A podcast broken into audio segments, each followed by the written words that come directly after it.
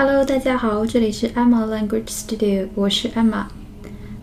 今天下午我收到了荔枝 FM 官方播客的这么一条提醒，他说我的节目，也就是昨天七月四日的节目，不符合荔枝服务协议规范，被屏蔽掉了。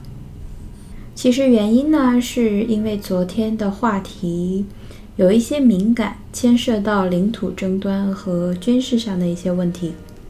我对官方这样的处理方式完全理解，但实际上呢，并没有什么。CCTV News 报道了这么一则新闻，然后我就讲了其中比较重要的单词，仅此而已。